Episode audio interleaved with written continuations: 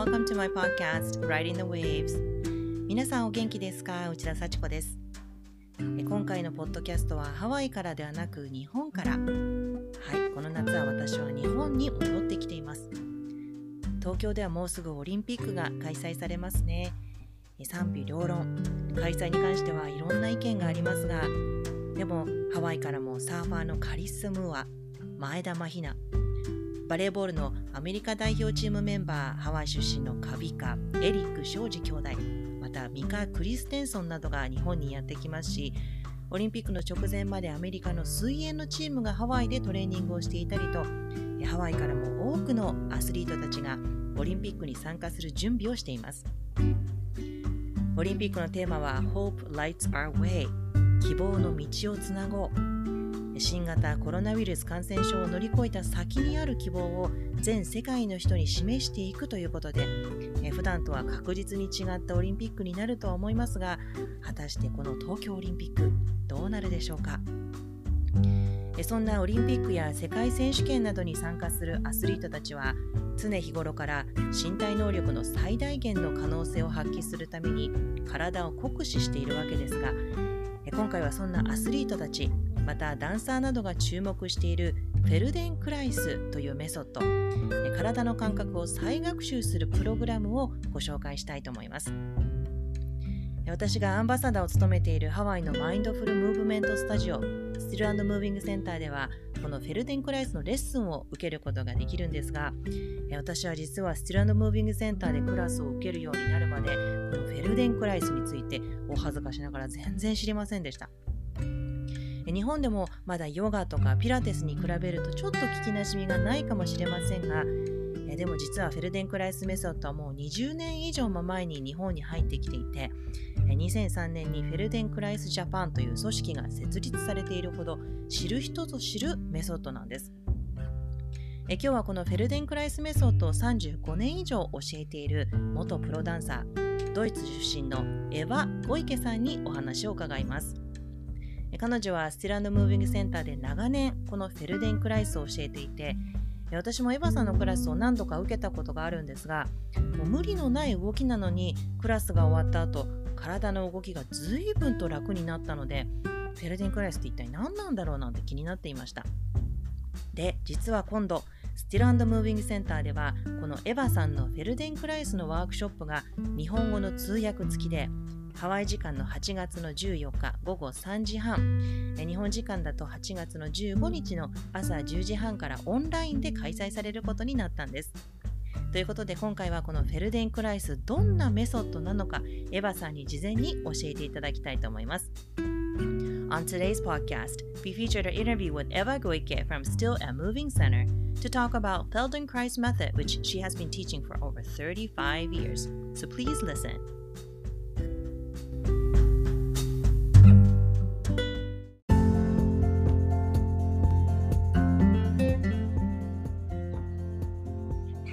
Riding the Waves、えー、ということで今日のゲストはスティルムービングセンターでフェルデンクライスを教えているインストラクターエヴァ・ゴイケさんがゲストです。So, thank you so much for being on my podcast today, Eva, and so nice to meet you. You're in Germany right now, and I'm in Tokyo. the world is getting smaller. It's wonderful. Thank you so much, Sashiko, for inviting me.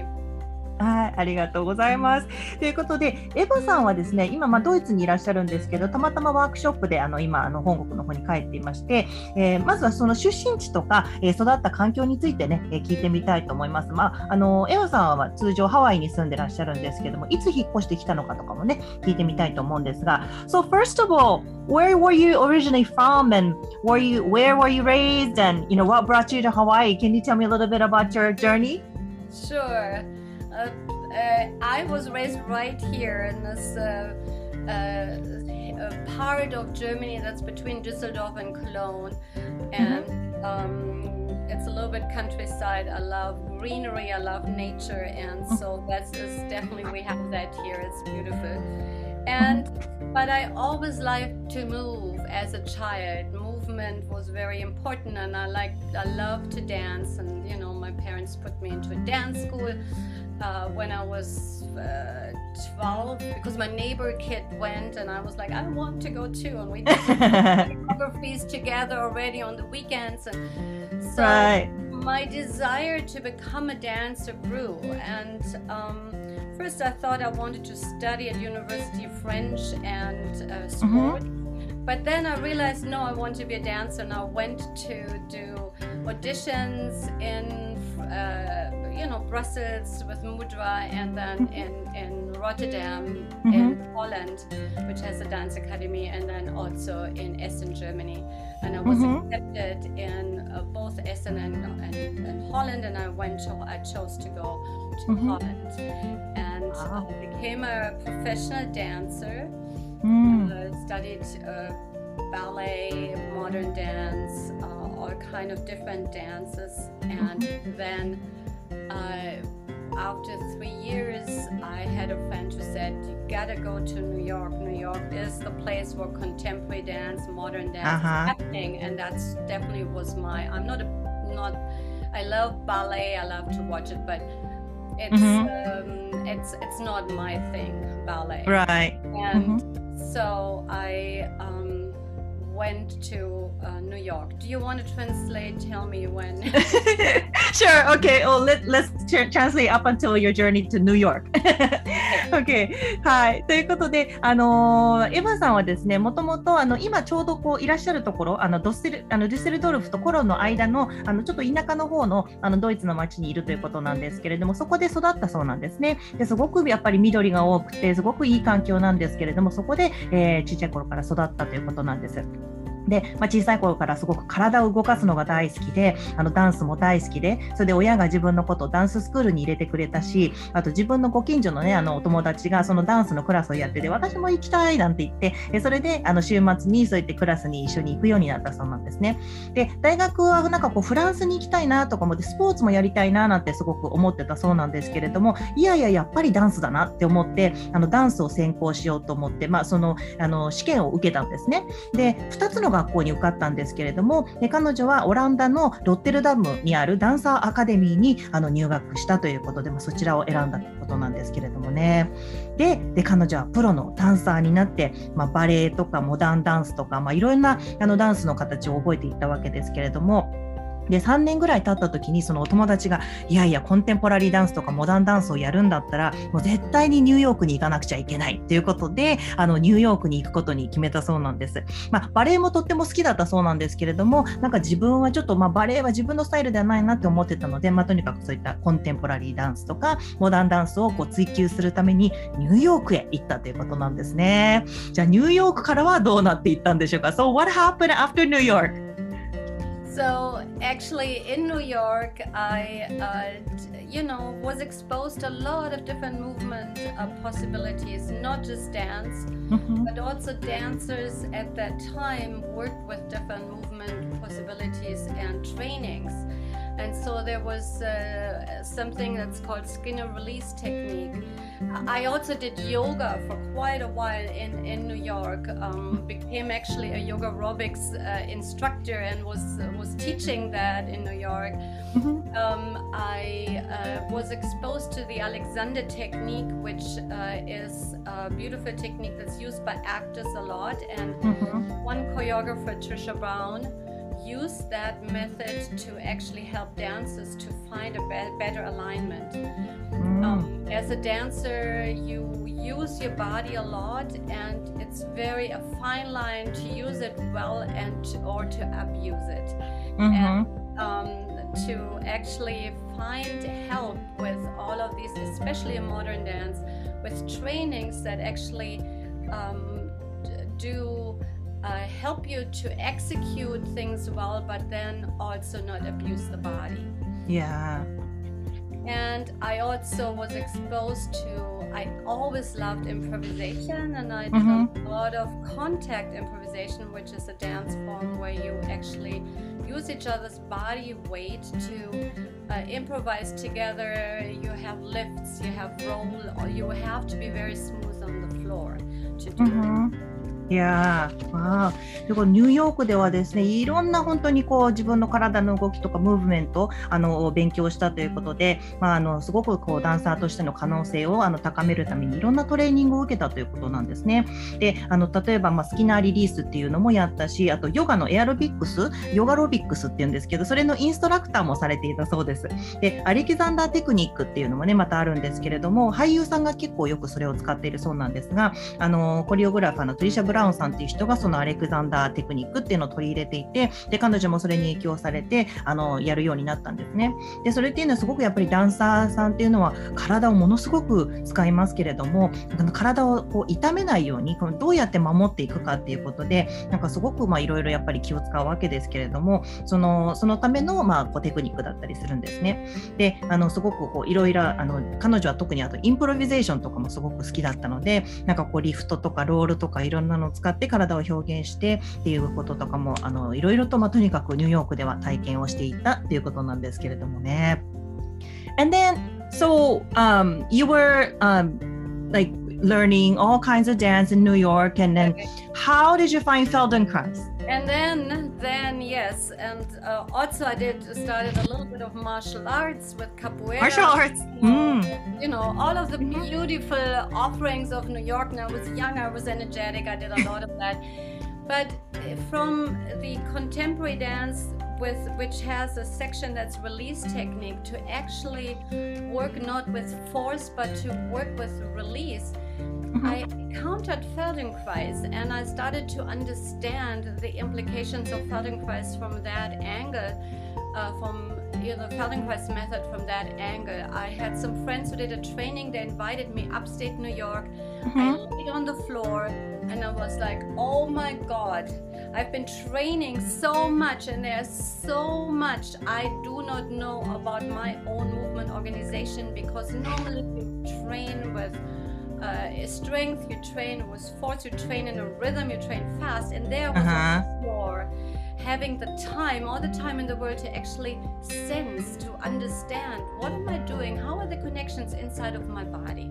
うんうん、いやあの、まあ、彼女はねその、まあ、ニューヨークでいろいろと勉強して、まあ、若くてねすごくやっぱりエネルギーもあったのであの例えばですねあのカポカポエリスタっていうね、まあ、ブラジルのあの、まあ、方法なんですけれども、まあ、そういうあの踊りというか、まあ、あのトレーニングもしたりだとか、まあ、いろんなことをやっていたんですが、まあ、あのいつも体をすごく一生懸命使いっぱなしでこういつもなんかこう痛めつけるというかフォースなんかしていたっていう感じでその体を解放するリリースすることをあまり知らなかったんですよね。でそしたらその友達がたまたまそのフェルデンクライスのトレーニングをアップステートニューヨークでやってるからいらっしゃいっていうことでそれをたまたまたまこうあの見つけていったそうなんですけどもそしたらこうたの単純にね自分がフロアに座ってでトレーニングを始めたらなんかえこんなに素晴らしいものってあるの？って自分の体の動きとか全く今までちゃんとよく理解していなかったのがこのフェルデンクライスやって一発で分かったということなんですよね。で本当にだから自分の動き体の動きとかどういうふうにつながってるのかっていうのは全く分かっていなかったけれどやっぱりダンスっていうのはすごくリズムも速いしいろんな動きがあってその感覚と自分がなかなかつながれないっていうかもう速すぎて。だけどそれがやっと自分とつながったということでもうフェルデンクライスの虜になったということなんですけれどもね。いやでもその長年ね、まあ、あのエヴァさんっていうのはフェルデンクライスを教えているんですけれどもあのこのすごく教えることにこうパッションがあるというか情熱があるんですけれどもそれはどこから来るんでしょうかね？And I understand that you、um, learned Feldenkrais for、uh, four years and then became a practitioner since 1987, right? Right yeah and you know just to just to complete that thought when i did a weekend workshops right after that experience with mm-hmm. a woman called anat baniel and and i um i was just again the english word flabbergasted uh-huh. I, not only learned for myself a lot being a dancer uh, you know i knew already a lot of movement but i did actually learned so much and I but I also saw how people and this is was very important how people that have no movement background or little mm-hmm. background suddenly got a, a, a, movement quality that was close to a dancer's quality and they learned so fast so I thought wow this method really really is amazing I also love the the idea of uh, there is no movement that's wrong. It just is, I have to know what I'm doing. If I know mm. what to do, I can do anything. I can, you know, there's, I can slouch. It's not wrong. But if I do that unconsciously all the time, then that will hurt me. I love that idea. It's not like, oh, pull this up, pull that up, pull. It was like, okay, just know what you do and have a choice. Hmm, mm-hmm, mm-hmm. And yeah. then then, then I wrote.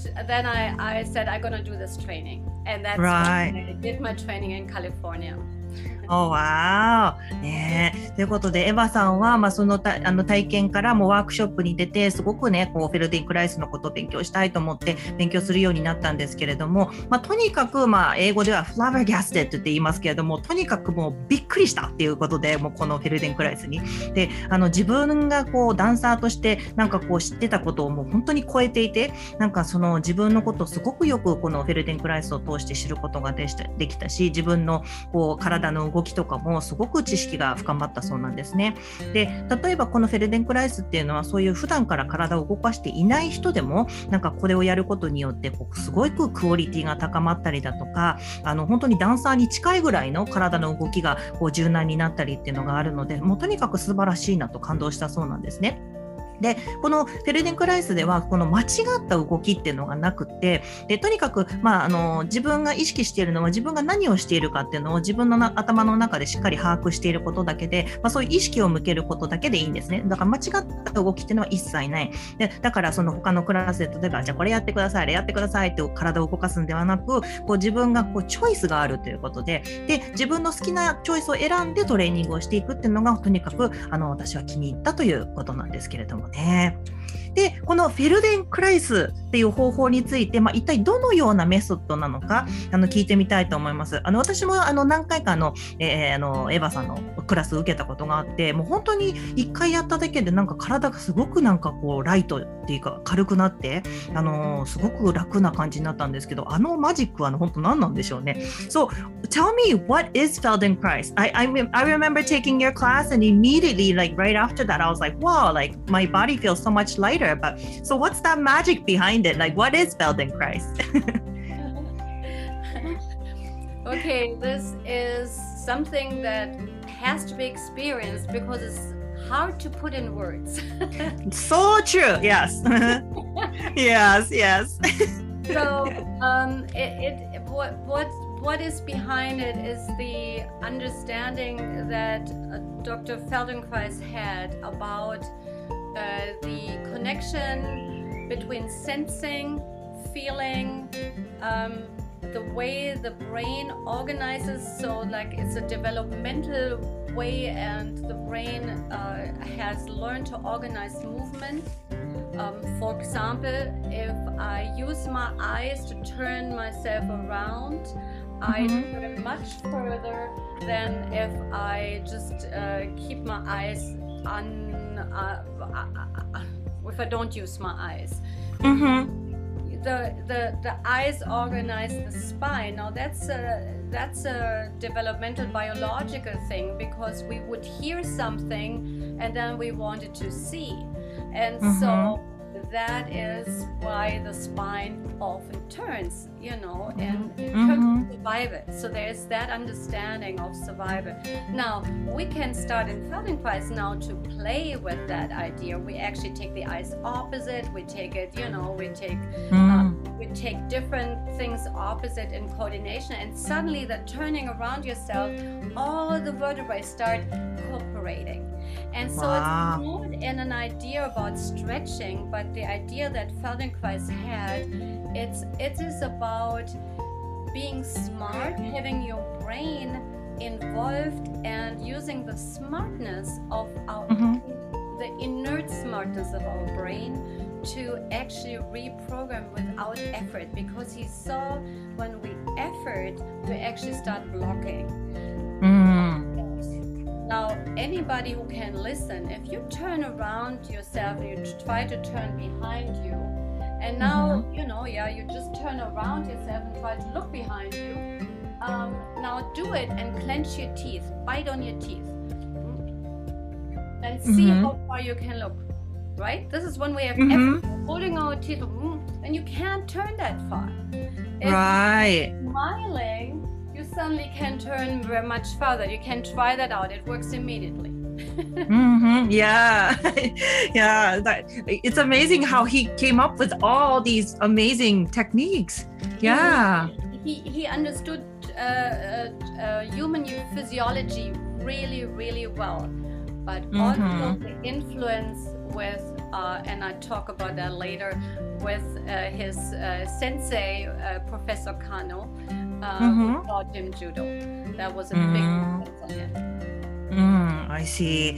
いやこのねフェルデンクライスすごく奥深いんですけどもあのやっぱり一番最初にねこれフェルデンクライス一回こうやってみないとすごくねこう言葉では難しい説明するの難しいんですけれどもってね彼女もおっしゃってましたがあのこのフェルデンクライスメソッドっていうのはその物理学者だったフェルデンクライス博士があの開発したものなんですけれども、まあ、とにかく感覚フィーリングそしてまあ脳の機能、まあ、それをこうあの全部こうあのすごくうまくコーディネートしていってあのこう動きをもっとこうなんていうんですかねあのスムーズにしていくってものなんですね。で例えば今ねあのエヴァさんがあの例としてやってくれたんですけど目をこうやってこう反らす例えば後ろに向けようとする時にあの目っていうのはやっぱり目だけで動いてるんじゃなくてあの背骨とか全部とこうつながっているんですよね。でだからそういうところに意識を向けて例えばそのフェルデンクライスのクラスではその目をなんかこう反対に動かしてみたりとかするとなんかこういろんな体の部分がこうこう目覚めていくというかそういうことをこう実験してみたりだとか。まあ、とにかくこのフェルデンクライスを通してこう脳がどんどんこうあのその新しいこう動きに慣れていくとかこうあの発見していくっていうことであのプログラミングをもう一回やり直すっていうことなんですね。であの例えばそれであの、まあ、フェルデンクライスの方法をやるときには頑張りすぎないでそのリープログラミングをするっていうことが重要なんです。で頑張りすぎてしまって無理やりやるとやっぱりこう体っていうのは抵抗してしまってブロックしてしまうのででだからあのそういうのをこう自然な状態でこう慣れさせていくっても効率よく体を動かすためのあのメソッドなんですね。で例えば後ろバーって向くときにこう歯をグーってあの噛んだまま後ろ向くとあんまり後ろの方までいけないんですよね。だからそういうなんかこう体の動きとかっていうのを、まあ、このフェルデンクライスさんっていうのは物理学者の先生だったので、まあ、すごくよく理解していて、まあ、それにこういう物理学のこうあのアイディアに基づきながらこのフェルデンクライスっていうのを開発したということでであとこの先生っていうのは柔道家でもあったんですね。であの今また説明してくださるってことなんですけども、まあ、柔道家であのあの加野先生っていうねあの柔道の先生についていたということなんですが柔道の影響もすごいそうなんです。So he was a judoka, right? And like a black belt or something. Yes, he was a physicist. Very interesting biography. He came from Ukraine, walking at 12 years old into Palestine, and he had to very early on defend himself. And Wow. Jews didn't get weapons, the Arabs did, so they were very much in danger. And so he very early was interested, and he wrote a little book about how to defend yourself without uh, weapons against Wow. attack with a with a weapon. And uh, just to make it short, he wrote this book and he went he was studying uh, he went to paris to study physics he became a, a- a a, you know a professor of physics he, Mhm. Uh, a doctor of physics sorry and he met Pro- professor kano sensei uh, kano sensei or i don't know say it Yeah. came uh, from Japan and Mm. he talk and they met. He came to this talk and he showed him the book and Professor Kano said, Whoa, I have never seen that move. That's very smart. And they became Wow. friends. Wow. And the Feldenkrais opened the first judo club in France. Oh, wow. Yes. Yeah. So that was before the war happened, you know. Now, um, uh, Professor Kano, I mean, so so any case, Dr. Feldenkrais had injured his knees not with judo, but when he Mhm. was young with soccer. Mm, oh, soccer. Mhm. Right. So during the war, it became really bad because he worked in submarines Mm. for the British military, uh, Mhm. uh, you know, complex. Yeah. and he his knees got really bad and he said i have to help myself i have to help myself so i can play judo again and, and Yeah. things so that's he first did the work for himself he understood our brain is made for learning. So his method is about learning. It's not about repeating something senselessly, it's about uh, learning. And we also have a, a consciousness, a brain that can actually reflect. So when we learn to again waken up the kinesthetic sense, our physical sense, in a gentle way, uh, then we can start to perceive much more in us, and we can perceive when we do something that's actually not not good for us, that actually hurts us before we actually hurt ourselves. So we can start, oh, this is actually not the most efficient way. And the idea of efficiency he got from Professor Kano because when he saw Kano, he saw this man being the most efficient person he could see, and not only in his physical, but also in his all of his capacity. He saw Uh-huh. in Kano somebody who didn't just work on his physical or just on his mental. This was a man who brought uh, all together from spiritual Mm. to physical.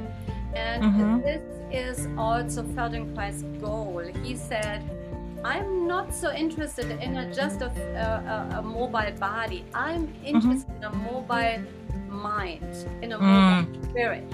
うん、That's beautiful. あーねえーということであのフェルデン・クライスさんについてねもうちょっとお話ししていただいたんですけれどもこの,、えーあのフェルデン・クライスさんっていうのは、まあ、ウクライナのなんかこうユダヤ系のユダヤ人なんですね。それであの戦争の前にすごく、まあ、あの自分を守る必要があったためにその Defend Yourself 自分を守るための本を書いたこともあるという先生でこれがとてもあの有名な本だったということなんですけれどもであの彼はまあパリの方に行ってフランスのパリに行って物理学者になったんですね。であの実はそのすごくやっぱり柔道も大好きだったあの人だったそうで日本からその加野先生って彼があの柔道を習った先生なんですけれどもそのまあフランスに来た時にその2人が出会ったんですけどもその時にあの彼のその Defend Yourself って本を読んだ時にいやこれなんか僕も僕も全然知らない動きがあるななんていう話になってこの加野先生とあのこのフェルデン・クライスさんがとても仲良しになったということなんですね。で実はこのフェルデン・クライスさんがフランスで初めての柔道クラスをあの始めた人だったそうなんです。それだけまあ柔道にはまっていて、まあ、黒帯の、ね、人なんですけれども、でもあのそもそもはこのフェルデン・クライスさんっていうのはあのサッカーであのひあの膝を痛めてしまって、であのまあ、イギリスであの軍もね、軍にもいたそうなんですけれども、その潜水艦であのお仕事とかもされていたそうなんですが、まあ、とにかく自分の体がもうとにかくボロボロだったということで、でもうどうにかしなくちゃいけない、また柔道ができるように、あのちょっと自分の体をもう一回ちょっと元に戻したいということで、自分のためにそもそも考え出したこのフェルデン・クライスメソッドということなんです。まあ、それですけれども、あのそれがこういろんな人にこう伝わるようになったんですが、あの彼っていうのはすごくやっぱり物理学者で、あのお医者さんであったっていうこともあって、あのもう脳はいつでもこう再生することができる、いいつでも新しいことを学ぶあの可能性を持っている、まあ、あのものだということで、でそこにこう意識を持っていくようにしたんですね。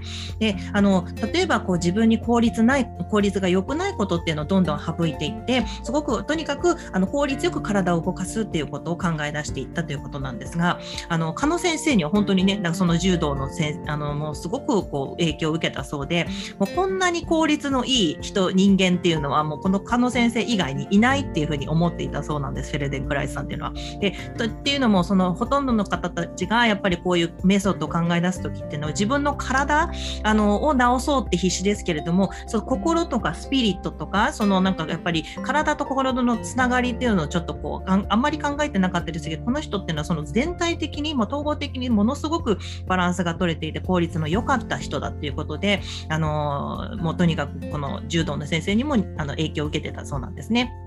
で、えーとまあ、このフェルテン・クライスさんのゴールとしてはあの柔軟な体あを作るっていうことではなくて柔軟な頭柔軟な思考あのマインドを作るっていうことを目的にしているということなのでなんか本当に心にも体にも良いあのメソッドなんでしょうね。So Feldenkrais is really like mind, body, soul, like the spirit, like all connection, right? Like the balance is perfect. Most people come because they have some tension they have you know something in their body they have some knee they have some hip they have some something in the spine they have some Mhm. you know so they come and hear about Feldenkrais and it, it helps them a lot but again it's what i see also with my client it actually uh, also helps them to become happier to become Mm. more more grounded. It's deeply relaxing for the nervous system. The whole nervous system starts starts releasing and relaxing because there's no demand on it. We're in a society that always demands, and it felt Right. the, the lessons sometimes are difficult, but we're teaching it in such a way that it doesn't put a demand on you there's always the invitation and the possibility because you're listening to yourself, you're listening to where you have enough, where it's too taxing, and that's what you learn. So you don't demand and you just invite. Mm. So easy on the body, easy on your mind. Yeah. Mm. Easy yeah. because your nervous system needs, in order to reconnect, you need to feel safe. うんふん Right. いやーねということで、このフェルデンクライスをね、あの学びたいですって、あの、エヴァさんのところに来る生徒さんっていうのも、やっぱりどこかにこう、あの、痛みがあったりだとか、腰が痛いとか、なんか背骨がちょっと痛いとか、まあ、いろいろそういう腰痛があったりとかね、そういう痛みを抱えてくる人がほとんどなんですけれども、あの、すごくそういったあの症状とかが緩和されるだけでなく、すごく幸せになるっていうことなんですよね。で、それっていうのはすごくやっぱり自分のなんかこう、ナーバスシステムっていうか、なんかそう自律神経だとかいろんななことに対してすごくあの一緒、なんかこう、ディマンドがない、なんかすごく無理やりやっている感がないっていうところだと思うんですね。で、あの社会っていうのはいつもあのこう自分たちにこういろんなことを要求されたりとかして、そういった人間っていうのはいつもそういったプレッシャーにありますけれども、このヘルデンクライスではそういうなんかこう、何かに要求されて嫌でやるとか、なんかそういう方法ではなくって、もうとにかく深い部分であのリラックスをしていく、あの元に戻していくっていうことなので、で自分の体のこう様子を聞きながら、ちゃんと聞きながら、あのやっていくメソッドですので、すごくね、体にも心にも優しいあのメソッドだっていうふうにおっしゃってますけれどもね。これも本当にどんな年齢でもできるんでしょうかね。どんな状態で。So basically, can anybody try this? Like、uh, any age, like any kind of condition? Any any condition. It's there is in one lesson call it the movement lesson because it's about learning to change your patterns. Yeah. Mm-hmm, mm-hmm. There's there's to the better. yeah. Yeah. Uh, and uh, there is there is always the possibility of doing and the invitation and the, the, the emphasis on do less do less mm-hmm. so you can have difficult lessons i mean feldenkrais had difficult lessons uh, because Mhm. it was judoka so some lessons are really like for judo actually and yet, wow. and yet we're doing them in such a way that everybody can do うん、うん、いやあのこのフェルデンクライスっていうのはすごくムーあのそのやっぱり体の動きっていうのがもうできるだけ少なめに少なめにっていうかこう体にこうあの負担を与えないようにしてやっていく方法なのであのすごく体に優しいんですね。それであのでもこのフェルデンクライスさんって柔道家だったので やっぱりすごい厳しいこうきついレッスンとかにあの慣れてるわけですね。でもあのそこをどうにかこう誰でもできるような形にこう変えていってみんなにこう教えていくっていう方法もすごくね上手だったのであの知らないうちに私たちもこうあのそういう厳しいのを 習っているみたいな、まあ、そんな感じなのかもしれないですけれどもね。うん、あと、まあ、あのエヴァンさんこのフェルデンクライスとかも30年以上かな、まあ教えてるということなんですけれど一番こう個人的にはどんなことを学んだんでしょうかね。So you've been teaching Feldenkrais for over 30 years. And what what has been your biggest lesson personally? Yes, I uh, um, I just want to say because I'm teaching 30 years, I I also see who is in class and can always adapt my class that way uh, every lesson because we have lessons that are big and we have lessons that where we just move the tongue and the eyes where we do you know move the diaphragm in all ways or work with you know specific uh, places that normally we don't have a lot of attention on but that are Mhm. very important in our movement or coordination so Mhm. for me the one of the most important things was to uh, drop effort. I'm from German culture. We are we're used to effort. You know, Yeah, go go go, right? you know, I put all the power into it. It's like dropping effort. I'm still learning that. right, right, yeah. You know, being kind to myself. As a dancer, you're not always kind to yourself. You're always, Mm. you know, being kind to myself. um, understanding how being kind gets me further than forcing. Um, Then, of course, I had injuries already as a young dancer. When you train a lot, you had injuries. And one of the injuries I had doing already that I got during Dance Academy, I had a disc injury in my neck.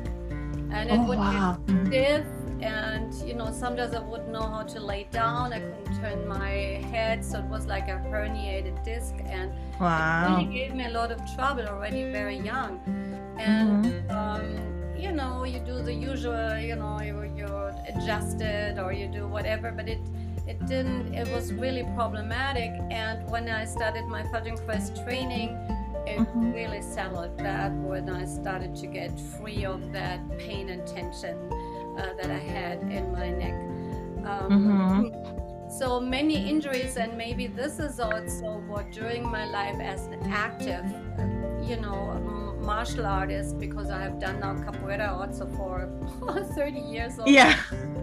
Yeah. and Yeah. my, my injured knees i did actually in capoeira with you know uh, when you spar two and two and uh, had bad injuries and um, uh, many other little injuries i really were, was able to rehabilitate them with Feldenkrais and learn years about how to do that and i'm also um, understanding with you know now uh, i'm now getting older you know past uh, 50 your you, you know your ligaments start to dry out and Yeah. and effort drives them out. So the gentle Mhm. work is so important to actually keep myself mobile. You know, I still like to do Mhm. cartwheels and handstands and all of these things. They're fun. I want to keep Yeah. doing, you know. Um, yeah. you know and and just you know the the walking or anything so i i it it helped me in so many ways but not just physically i think i became a whole different person um, and that doesn't stop i mean we transform all the time and there's all these Mhm. beautiful methods out there that help us transform not just physically but with that our mind uh, mind and spirit Right, right. ねあの、まあ、フェルデンクライスのあのメソッドも本当に30年以上ね、あのエヴァさん教えているので、まあ、本当にいろんな方を見てきてるので、どんな人がクラスに来てるかによって、その内容をちょっと変えていったりだとかするんですね。で、まあ、人によってこういろいろ、例えば横隔膜はなんかあんまり普段動かしていない人とか、あのいろいろね、あるので、こう普段あんまりこう自分たちが意識していない部分をどんどんこう動かしていくっていうのをこう意識しているそうなんですけれどもあのとにかく一番彼女が大切にしていることっていうのはあのもうとにかく頑張りすぎないことなんですね。まあ、もう本当に drop efforts って言ってましたけれども本当に頑張りすぎないこと。それであの、まあ、ドイツの方なのであのやっぱりエヴァーさんっていうのはすごく真面目でもうとにかく頑張れ頑張れみたいなところがあるんですけどあのでもそれを今だにねこう自分もこうフェルデンクライスとかも通して学んでいて自分にどれだけ優しくなれるかっていうのをあのやっぱりダンサーでプロとして活躍してた時っていうのは自分の体をすごい酷使していてあのすごく自分に優しくできていなかったのであのそれをなんかこうもっと自分に優しくできることによってもっともっと活躍できるっていうのもあのフェルデンクライスで勉強したので無理をしないこともとにかくそれを理解してあのこう毎日暮らしていくっていうことを大切にしているそうなんです。であのエヴァさんやっぱり若い頃にたくさんこう怪我をしたそうなんですね。そのやっぱりダンサーとしてあのオランダでそのダンスアカデミーに通っていた時もあの例えば首のねあのヘルニアみたいになってしまってすごくもう本当に痛くなってしまってこう動かせないような時もあったしでもそういう時とかもあのこのフェルデンクライスでこうリハビリようなリハリハビリをするような形でこうあの痛みがなくなっていたってことであとカポエイラとかもやってた時にこう膝をね怪我してしまったということなんですけれどもそれでもやっぱりこのあの怪我をしたけどもなんかこう手術とかそういうのではなくてリハビリみたいな形でこうあの良くなっていけたっていうことなんです。であのエヴァさんの場合やっぱりねこう50代になっていくとやっぱり人間って体が変わってあのいくんですよね。でもやっぱりもっと楽しいことこう体を動かして楽しんでいたいしこう柔軟でありたいしなんかこうヘッドスタンドとかもしたいしみたいなあのもあるあるけれどもやっぱりそれは普段からこうメンテナンスをしていかないとねあのなかなか難しかったりもするのでこの本当にフェルデンクライスは体にも優しいし心にも優しいしあのこのフェルデンクライスをやったことでエヴァさんって本当自分が全く違う人間になったような whole new person になったっていうふうにね、えーおっしゃってましたけれどもだから本当にこう自分が変わることができましたっていうふうにおっしゃってますね。うん、であのー、あのエヴァさんはもうスティルのムービーセンターでどれぐらい教えてるのかもちょっと聞きたいんですけど。So how long you been with Still Moving Center? How did you meet Renee? I met Renee um, well, almost uh, 10 years ago. I was living in Maui. So yeah, I never answered your question about how I got to Oh, but yeah, so what brought you to how, uh, Maui? Yeah, so what brought me to Maui was actually um, I had been sick here. I had pneumonia. I needed to go somewhere where it's warm. I heard mm-hmm. that there's a Feldenkrais training going on in Hawaii, and I thought, okay, that gives me permission to Hawaii and to and, and and to uh, you know have warmth, but also participate mm-hmm. in training as a guest and mm-hmm. You know just as my for my further learning. And uh, that was amazing. I mean i fell in love with hawaii. Everybody who went yeah. there, you know you're just the first time. Because i came from winter germany and the ice was melting. so cold yeah. I know right? Yeah. Inside and outside. And i was like i have to come back. And uh, came back. And then mm-hmm. it was a whole it's it's a long story that takes too long. Um, to, to count, but I decided um, to move to Maui. I, I, mean, I had papers, you know, I had green card. Yeah. So mm-hmm. I was able to do that. And I mm-hmm. decided mm-hmm. to move to Maui, and I love Maui. But uh, in 2008, there was this whole change with the financial crisis and so on, and mm-hmm. still building opened in uh, mm-hmm. Maui. The studio where I was teaching closed, and oh. I, I, contacted Eve, who was teaching at that time, and then mm-hmm. introduced me to Renee. And I mm-hmm. went there and I taught my first workshop was actually contact improvisation workshop. And people were like, uh-huh. "Oh, great! Come back! Come back! Come back!" Uh-huh. Uh-huh. I decided to leave Maui, move to Oahu and start at Stella Moving Center. And so I'm there. They started in, uh, they opened in March, and I joined them basically in the fall. Oh, wow. So you've been with them from the very beginning. Yes. Yeah, nice. Oh, okay. I'm very blessed. It's a fantastic place with all mm-hmm. all of us have this intention of integrating body and mind and um, doing it in different ways and so that's very beautiful いやいやあの彼女はスティルナムービングセンターでねあのそのフェルデンクラスを教えてるんですけどどのぐらいもうねあのスティルナムービングセンターにあのいるいるんですかってあの聞いたんですけどもあのレネーさんあの女のレネーさんとは10年前ぐらいに知り合ってであの最初にもともと彼女っていうのはドイツからの、えー、マウイの方にいたそうなんです。で実際その当時にちょっと自分肺炎になっていてでとにかくあったたあったかいところに引っ越したいというふうに思ってたそうなんですけれどもなんかハワイとかいいなと思ってたんだけどあのたまたまフェルデンクライスのトレーニングがハワイであったので、あ、じゃあ行けるみたいな、なんかちょっと許可が下りたみたいな感じになって、それであのマウイに行ったそうなんですね。そしたら、まあ、やっぱりドイツってさ、冬ものすごい寒いし、雪は降るわ、もう本当にあのもう凍りそうなぐらい寒いので、もうそういうところからもうハワイに行っても、ああ、もう最高みたいになって、もうとにかくハワイに恋をしてしまったということで、まあ、そこの部分はすごく長い話になってしまうんですけど、でもとにかくグリーンカードとかもいろいろあったので、それで、えー、のアメリカに、アメリカというかあのハワイにね、引っ越してきたそうなんです。で、最初マウイに行って、それで2008年までマウイにいたそうなんですけども、あの、ま、いろいろとスタジオ、そこで教えていたスタジオがクローズになってしまったりということで、でたまたまそのオアフのね、そのスティルムービングセンターがちょうどオープンする時だったので、あの、その時にそのスティルムービングセンターで同じ教えていたインストラクターの人を知ってたので、連絡をしたらルネーさんを紹介してくれて、で、ワークショップをしたら、もう、あ、もうすごい最高、またやってくださいという話になって、えそれでその年の秋から、あのこっちスティルムービングセンターであの教えてるということなんですけれども本当にスティルムービングセンターってこう自分の体の動きいろんな方法いろんなクラスを通してあこうみんなとシェアできてる本当に素晴らしいセンターだと思いますっていうふうにおっしゃってますけれどもね。はい。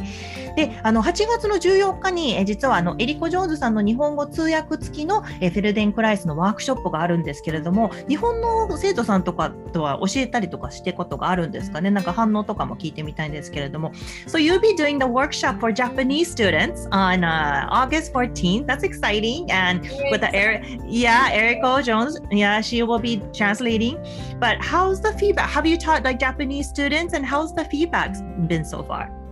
I have. I mean, I have, of course, it's still a moving center. I have uh, taught many Japanese students, but that was in English, and um, the, the the the feedback was very uh, positive. They really liked it. Um, mm-hmm. um, I think Japanese students understand the mind, body. They like to use their their their, their mind too, and not just power with the body. Mm-hmm. I um, I mean, I, I love Japanese uh, people anyway. I mean, I know. but you know, I have lots of uh, Japanese hula sisters, and yeah, I, actually uh, spent some time in uh, in Osaka because my nephew was born in Japan. what? Really? Wow. I came, visited them, and I have Japanese family out in the south of Germany. My cousin married a Japanese um, mm-hmm. man, and so I have this connection to Japan. So I'm very excited. And yes, wow. Japanese students uh, are very, um, uh, very good students that like to listen and they're very uh, positive, at least what I have seen in all of the classes. And, mm-hmm. um, you know, like for everybody, sometimes it takes some time when you come to Feldenkrais to understand not to effort because often uh, and again as japanese you're also used to you know give your best strive you know yeah and so you sometimes feel strange when you don't strive. I'm not saying mm, strive mm-hmm. I'm just saying that in some instances we need to learn to strive less because we start to tense up too much and then we actually injure ourselves instead of instead of learning smartly how to change things. いやいや、ね、ということで、あのまあ、日本の,、ね、の生徒さん、スチューデントビセンターで随分と教えたことがあるんですけども、やっぱり皆さん、すごく、ね、ポジティブで、あのすごくいい体験ばかりでであの、すごく日本の方っていうのは、マインドとボディのその心と体のコネクションをよく理解されているというふうに思ってるそうです。であの彼女、本当に日本人がとにかくあの大好きなんですね。っていうのは、そのまあ、フラシスタのお友達もたくさんいるし、ね、実はなんかその彼女のあの姪っ子さんかな？日本で実は生まれていたりとかあの大阪らしいんですけれどもあといとこのあの人が日本人の男性と結婚していてドイツに住んでるそうなんですだからすごい日本人の家族がいたりとかしててすごく日本とのコネクションがあるそうなんです。でもあの本当に日本の生徒さん皆さんすごくいい生徒さんだしすごく話をよくね理解しようって聞いてくれるしあのすごくあのいいんですけどあのでも日本の人たちもやっぱりちょっとドイツ人と同じところがあるんですかねなんかこういつも頑張ろう頑張ろうみたいな精神があると思うんですよね。でそれはやっぱり彼女も分かっていてだから少しこう頑張りなんか頑張らないとダメなんじゃないか？みたいななんか思い込みがあるのでなんかそこをやっぱり少し変えていってなんかそうあの頑張りすぎるとやっぱりこう怪我もしてしまうしなんかこうあのすごく体がこう緊張高まってしまってなんかこうなんか怪我につながるってことがあるのでこうスマートにね体を動かしていく無理をしないっていうことをもっともっとあの私たちはやっていくべきなんじゃないですかねっていうふうにおっしゃってますけれどもね。はい。ということで、エヴァさんね、あの、これからはど、なんかこう、ゴールとかあるんですかね ?So now you've been teaching Feldenkrais all, like, in all your life, but like, what is, like, do you have like a goal, like the next step up? Like, do you have anything in mind? Um, I've been teaching, yeah, for 35 years, um, uh, Feldenkrais. Um, I, you know, Feldenkrais also has a hands-on modality, so we also work. I, I love working with children. Um, that's something mm. I, you know comes goes in and out of in my life. Uh, mm-hmm. who have brain damage or you know children that really need um, more help in learning. Mm-hmm. And um, I would like to teach uh, a training at some point. Uh, I call it Feldenkrais uh, Smart Moves Training. Mm-hmm. Um, that would be my goal, and um, yeah, I would love to teach more workshops to Japan. I would love that. And I love Zoom that way that we can do that. And Feldenkrais really works well on Zoom because on mm. you don't need to look because the instructions come verbally and then you mm-hmm. can look once in a while and you know I, but i still I, I learn to really watch people even online so i can give yeah. directions and actually online um, you know i've te- taught my intensives in germany now online like a whole week every day and also in person and actually the feedback is online is more intensive because ah. not so much distraction and you are more really listening into yourself um, mm. very uh, very um, intensive uh, um, time with yourself mm-hmm. Yeah. いや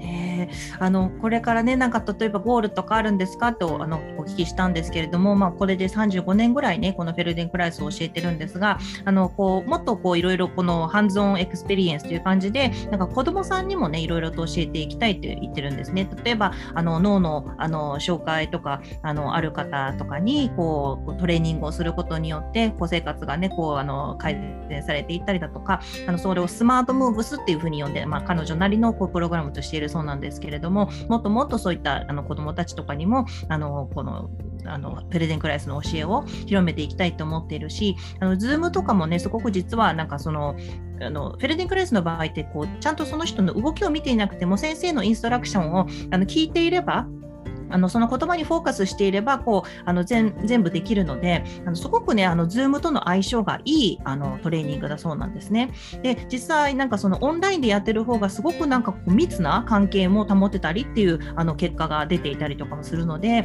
あのこのどんどんねこういろんな方たちに本当日本の方たちももちろんなんですけどもたくさんの方たちに Zoom も通してでもいいと思うしあの教えていきたいっていうふうにおっしゃってますけれどもね。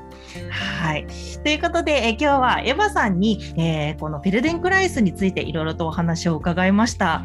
So thank you so much for telling me all about the Feldenkrais and then so do you yes I want to say one more thing I'm also always experimenting I do a lot of mixing also of qigong and oh right right yes mm-hmm. right I love that combination too because again of the Eastern principles of like you know flow of energy not having effort impede it's a very nice combination and also uh, i sometimes like to even talk about uh, which is a japanese method again yenshin jitsu the streaming mm-hmm. they call it also streaming and so mm-hmm. i like to i'm open to marry also methods i also teach something called wave continuum together with Feldenkrais. yeah there is uh, always i'm always uh, brewing up something uh, sounds like it found Christ by itself. yeah, I know、うん。あとでもう一つ加えたいってことだったんですけれども、まあ、彼女の場合、本当にその Wave Continuum っていうね、あの方法だったりだとか、あの気功とかもね、教えてらっしゃいますし、もうとにかくカポエリスタももちろんですけど、いろんな方法を勉強していて、でなんでそのフェルデンクライスとそういったものを東洋の教えだとか、いろんな教えをこう combine させて、それであのどんどん教えていきたいと思ってるんですね。そのなんかそのいろんな方法を結婚させるみたいな、なんかこうそういうことにもオープンなので、フェルデンクライスの教えだけじゃなくて、なんかいろんな要素を取り入れたあの教え方をしていきたいっていうふうにおっしゃってますけれどもね、本当すごいですよね。いろんなことに本当に興味を持って、Where, where's that passion come from? I you want to share and I, help I, people? Love, I love people. I love um, to really be a, a tool for people to have a more uh, health and more wellness. Um, Dr. Feldenkrais said, you know, I'm, I'm, I'm, I'm giving, I'm helping people to get back their dignity. Mm-hmm. And that is a i share that passion. I also love movement. I'm mm-hmm. curious. It's also about curiosity about the human mind and the possibility of the human mind. Yeah. And when i have a beautiful place like still a moving center that is actually doing uh, exactly that um, that shares these kind of principles it's a great thing. And when I have students that also share that, then then we grow together. うんうんうん、もう彼女の情熱っていうのは、まあ、とにかく人間が大好きっていうことがあってもうとにかく皆さんの役に立ちたいし皆さんがこう元気になってあの健康になってっていうためのツールに自分がなりたいっていうふうに強く思ってるそうなんですね。であと人に、まあ、興味もあるのもそうですけれどもあととにかくこういろんなことに興味を持ってるんですね。あのなんであのそれを人間の可能性をすごく信じているし人間の尊厳とか、まあ、とにかく自分はいろんなことをあの興味があるのであのそういった形でいろいろとねドアをね開けていきたいっていうふうにおっしゃってますけれどもね。So maybe you're still learning, like you you still continue to learn all kinds of methods. always, always, you know, there's so much to learn and it's and that's what Dr. Feldenkrais realized. Our brain is made to learn, and when you don't learn, your mm-hmm. brain doesn't just stay; it actually atrophies. We yeah. gotta keep learning. This right. is biggest assets as human beings. Mm-hmm. Yeah. yeah, yeah. Good to prevent like dementia and all that too. Yeah. Uh, one of the mm. best things is better than just doing crossword uh, crossword or Sudoku or something. Yeah. right. we, know, we know dancing. Dancing is because you're using all these different parts of your body, the right and the left hemisphere. You have to coordinate right and left, and you have to. So we know we know how important that is. Yes. Mm, yes, yes. ね、もう彼女は本当にだからこれからもいろんなことを学び続けるんでしょうね。うん、でも本当にそれはあのだあのそのフレデン・クライス先生も言っていたけれども、の脳はもうとにかくあのいつも活性化していつも学び続けなくちゃいけないんですっていうふうにね彼がいつも言ってたそうなんですけれども、それ本当だそうだと思うし、例えば認知症とかのね予防にもなるし、こう体を動かすことでダンスをしたりすることで、こうやっぱりこう自分のあのバランスが取れるし、こうあのそういったこともね防げたりとかするので、もう一生ねこう学び続けたいっていうふうに彼女はおっしゃっていますけれどもね。Maybe keep learning. That's that's a little bit of German、uh, personality in you. it's like I have to do. yes, I, I like. Keep on trying. I love philosophy and you know learn and and uh, I'm curious. I'm curious, and this is also why I love Honolulu. All the different cultures and all the different. Yeah. When a Japanese student comes to me, then they have a little bit of a cultural a, a pattern, different cultural patterning mm-hmm. than maybe I don't know South American student, you know, from Brazil or something. And mm-hmm. also that's for me as a teacher also fascinating. How can I help them in their, you know, with their patternings to just expand? And so yeah, yeah. yeah. Right. ねあの彼女本当に哲学とかも大好きだしとにかくいろんな外国の人たちとこう文化のこととか違いを学んだりとかするのも大好きなんでだからホノルルに住んでるのがとにかく大好きだっていうふうにおっしゃってましたね。もういろんな人にじゃあこれをどういうふうに教えていこうかってやっぱ国によってその文化とかあの感覚も違うのでそれをまた自分が発見していくのも楽しいしなのであの本当にねこう毎日楽しんでいるようですけれどもね。はい。ということで皆さんもぜひもうエヴァさんのワークショップご参ください。はい。ということで、え今日はフェルデンクライスの講師、エヴァ・ゴイケさんがゲストでした。Well, thank you so much, Eva, for sharing your story and then, you know, telling me all about the Feldenkrais. And I hope a lot of people will join your um, workshop. at the Still yeah, Moving Center. Mm-hmm. That would be uh, great. Just try it out. Uh, it will be always good for you. And yeah. Sashiko, thank you so much. You're such a good, uh, you know, translator and asking the questions and uh, listening. I know how tiring that can be because you no.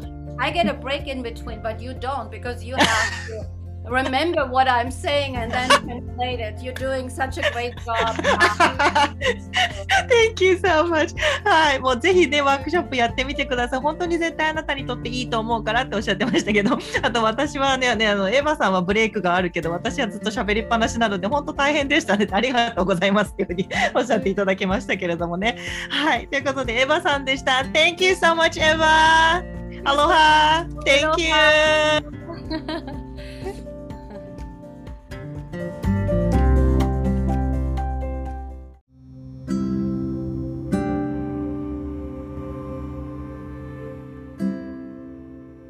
Riding the Waves ということで今日はフェルデンクライスメソッドをスティルムービングセンターで教えているインストラクターエヴァ・ゴイケさんにお話を伺いました。自分にどれだけ優しくなれるか無理をしない頑張りすぎない。エヴァさんはまだまだこれを学んでいる途中ですとおっしゃっていましたが日本人同様おそらくドイツ人のエヴァさんもその国民性からいつも生真面目で頑張るのが当たり前っていう感覚を持って育ったんでしょうねえきっとエヴァさん今までと真逆のことを教えてくれたフェルデンクライスの教えに衝撃を受けて虜になっていったのではないでしょうかフェルデンクライスさんはどれだけスマートに効率よく体を使えるのかまた心と体のソマティックな関係性をすでに1940年代に発見していたわけですから、ま、当時としてはかなり画期的なことだったのではないでしょうか。このモシェ・フェルデンクライスさんについては、エヴァさんがインタビューでもいろいろと紹介してくれましたが、改めて少しまとめてご紹介しますね。モシェさんは現在のウクライナ共和国に生まれ、軍にいる間にユダヤ系の防衛団の一員として柔術を学び、独自の護身術を開発し、本を出版しました。また、パリのソルボーヌ大学で物理学博士を取得し、物理学者になりました。また一方で彼は西欧人として初の柔道の黒帯保持者であり柔道の普及に大変貢献した方でもあるんですね。実はフェルデンクライスさんは柔道の父日本の体育の父とも言われている加納治五郎さんに師事して柔道を学んだそうなんです。この加納治五郎は現代柔道の創始者であり柔道、スポーツ、教育の発展に携わったか、日本のオリンピック初参加できるように尽力した方でもあります。実は、えー、今回開催される東京オリンピックの開催サイトでもある日本オリンピックミュージアムの前庭には加納治五郎の銅像が立っています。アジア初の IOC 国際オリンピック委員として活躍し1940年開催の東京オリンピックの誘致に成功いまだに彼の命日には柔道の日本選手団がお墓にお参りに訪れるそうですたまたまこのタイミングでフェルデン・クライスのインタビューを通して加納治五郎さんのお話が出てきたっていうのも不思議だなと思いました加納治五郎さんが柔道そしてオリンピックによる世界平和の実現に捧げた生涯を無駄にしないよう今一度私たちも改めて考えさせるためのなんかご縁なのかななんて思ってしまいました。そんなわけで実はこのフェルデンクライスには柔道の哲学も随分と盛り込まれているとエヴァさんおっしゃっていましたので日本人にもきっと馴染みやすいメソッドなのではないでしょうか。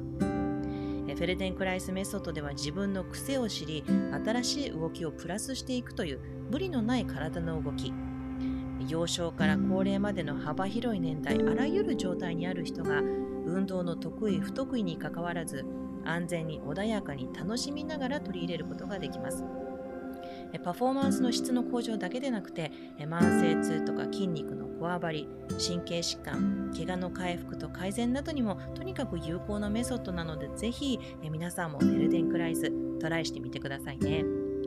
開催日はハワイ時間8月の14日午後3時半。日本は8月の15日朝10時半からのスタートです。え興味のある方はスティルムービングセンターのホームページから申し込むか日本語で info at stillandmovingcenter.com までお問い合わせください。私もエヴァさんにフェルデンクライスのお話を聞いてまた続けてみたいと思いました。ちょっと、え続けてクラス受けてみようと思っています。Riding the Waves 皆さん今日も私のポッドキャストを聞いてくださって本当にありがとうございました。Stay safe, stay healthy and happy. Until next time. アロハ